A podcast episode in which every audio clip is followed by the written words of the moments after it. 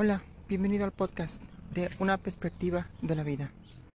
¿Cómo sobrevivir a la desaprobación de nuestros padres? Texto extraído del blog La mente es maravillosa por Valeria Sabater. Sobrevivir a la desaprobación de nuestros padres puede ser un reto que ocupe buena parte de nuestra vida. No importa que vistamos de piel de adulto y que nuestras responsabilidades se sitúen lejos del hogar donde nos criaron.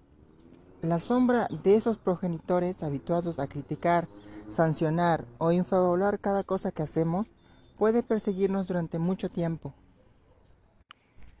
Quienes han sufrido este tipo de dinámicas guardan en su memoria alguna escena en concreto, esa en la que la madre critica la forma de vestir de la hija o aquella en la que un padre desaprueba el tipo de amigos que trae a casa. Las críticas tempranas se convierten a menudo en semillas que distorsionan la imagen de uno mismo.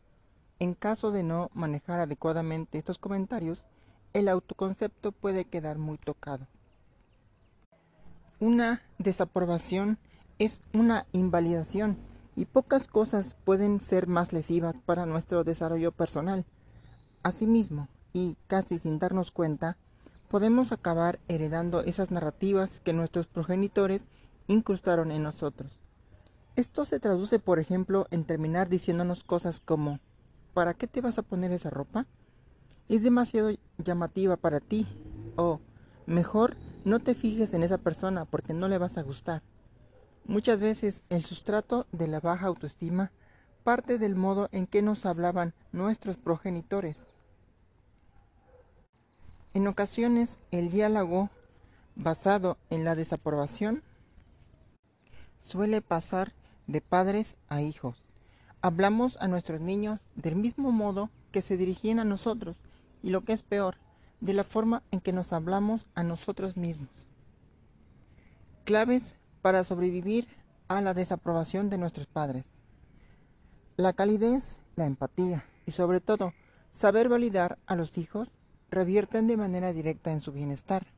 Así lo evidencia un estudio de la Universidad Estatal de Arizona, en Estados Unidos, en el que se afirma que la aprobación y la expresividad positiva materna optimizan la destreza social de los niños.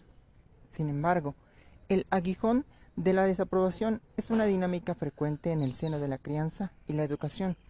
Son actitudes con las que invalidar aquello que hace, dice o siente el niño, son actitudes con las que invalidar aquello que hace, dice o siente el niño, se pone en duda y se critican aspectos que le son propios, incluidas sus necesidades.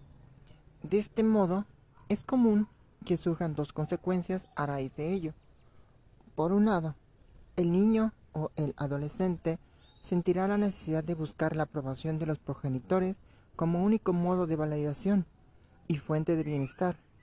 Por otro, es habitual que se acaben desconectando de ellos mismos, que se pongan en duda y que busquen siempre fuentes de validación externas para sentirse bien. Todo ello deriva muchas veces en trastornos de ansiedad e incluso en depresión. Asimismo, tengámoslo presente, es muy común llegar a la edad adulta sufriendo aún la desaprobación de nuestros padres. ¿Qué podemos hacer? ¿Cómo actuar ante este tipo de circunstancias? Ensaya una conversación. Es momento de poner límites. La adolescencia y la primera etapa de la juventud son esos momentos en los que uno toma decisiones que no siempre agradan a los padres. Hacerlo no solo es adecuado, es ley de vida. Esto implica poner límites, alzar banderas rojas sobre lo que permitiremos y lo que no. Dicho acto no es un desafío, es un mecanismo para que la relación sea más fluida al informar sobre qué es lo que queremos realmente. Si no hicimos esto en su momento, habrá que hacerlo en la edad adulta. Esto implica tener que ensayar previamente esta conversación que deberemos tener con nuestros padres. Este paso nos permitirá ganar en madurez e independencia. Un ejemplo. Agradezco su apoyo y consejos. Sin embargo, no puedo aceptar que sancionen mis decisiones. No pueden intervenir en mi vida ni devaluar lo que hago, lo que soy o dejo de hacer. Esas conductas me hacen daño, así que les pido por favor que no lo hagan. Aprender a decepcionar para superar la desaprobación de nuestros padres. Hay un paso imprescindible para vencer la desaprobación de nuestros padres, decepcionarlos. A veces, dejar de ajustarnos a las expectativas ajenas es el mejor modo de quedar libres de lograr ser nosotros mismos. En ocasiones nos pasamos media vida intentando satisfacerlos. Sin embargo, llega un momento en el que es necesario dejar que sean los jueces de nuestra vida. En muchos casos, decepcionarles implica asumir la responsabilidad de trazar nuestro propio camino. Focalizarte en tus propios intereses para dejar a un lado condicionamientos tóxicos. Sufrir la desaprobación de nuestros padres pudo ser nuestro miedo más incapacitante.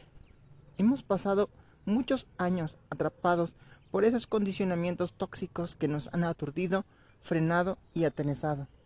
Por tanto, tal vez sea momento de buscar otras referencias que no sean nuestros progenitores.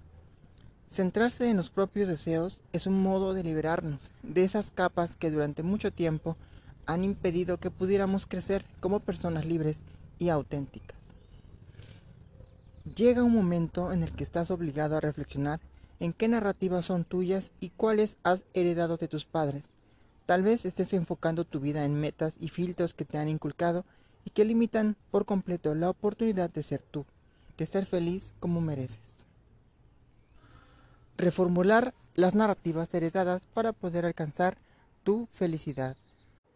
Las personas guardamos en nuestra memoria narrativas originales de los acontecimientos. Las redactamos tomando como base otras narrativas, la personalidad y el carácter. Es probable que siga existiendo la huella de la desaprobación en nuestros padres de nuestra manera de vestir, de construir narrativas, de explicar acontecimientos, de acotar proyectos e incluso de mirar al futuro. Es momento de pensar en ello, de acotar su influencia de manera consciente. A veces, la auténtica libertad empieza cortando un cordón umbilical que aún nos une a esas figuras familiares de las que somos cautivos.